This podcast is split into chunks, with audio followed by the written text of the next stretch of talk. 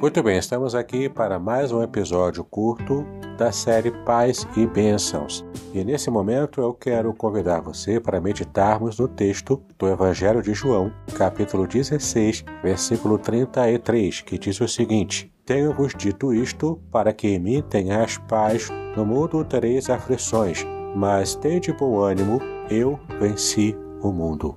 É muito interessante o modo como Jesus, falando sobre a tribulação, as dificuldades que todo ser humano enfrenta, ele também enfrentaria, porque ele estava aqui nesse momento próximo de ser entregue para morrer na cruz em nosso lugar.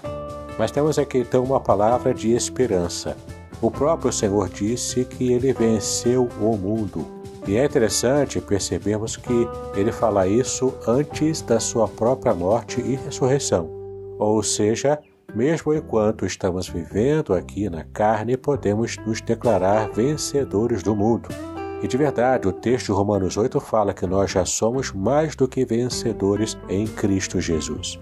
Então, nós podemos, em nome de Jesus, também alcançarmos essa vitória, essa vitória de Cristo sobre a própria carne, sobre o pecado e depois sobre a morte também, porque após morrer, ele ressuscitou ao terceiro dia para a glória de Deus e para a nossa bênção eterna e espiritual também.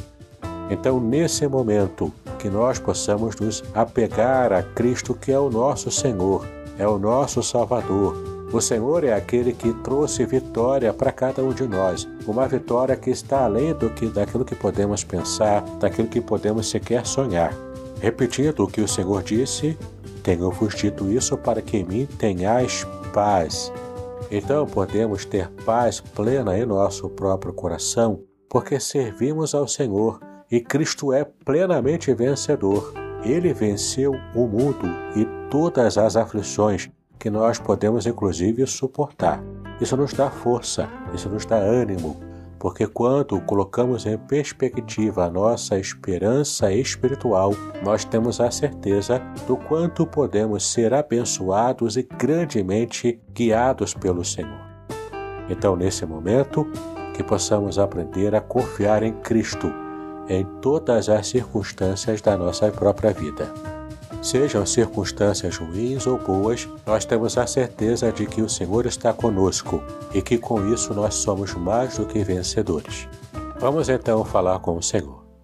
Pai, nós te exaltamos pelo privilégio que nós temos de servir a Ti, de poder agradar ao Teu coração em Cristo Jesus, de podermos ser sinceros adoradores que são, na verdade, é, futuros vencedores em tudo aquilo que nós enfrentamos nessa terra. Toda luta, todo choro, toda a dificuldade que enfrentamos não será páreo para a alegria eterna que recebemos em Cristo Jesus. Então nós te exaltamos por isso. Clamamos a Ti, Senhor, nos traz a perspectiva real de que o Senhor está conosco. Então, Senhor, fala ao nosso coração diante de tantas dificuldades que enfrentamos. Traz paz ao nosso coração nós assim pedimos a Ti, em nome de Jesus, hoje e para todos sempre. Amém e amém. Bom, que Deus abençoe grandemente a sua vida. Paz e bênçãos.